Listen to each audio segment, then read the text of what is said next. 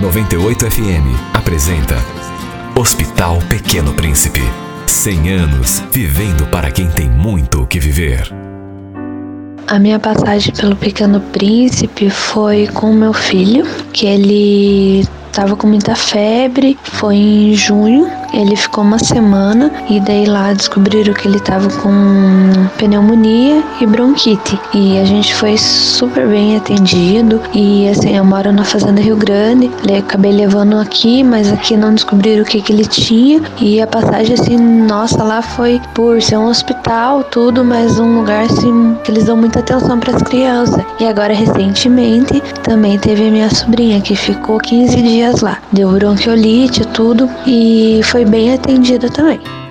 Hospital Pequeno Príncipe. 100 anos vivendo para quem tem muito o que viver. Apoio 98 FM.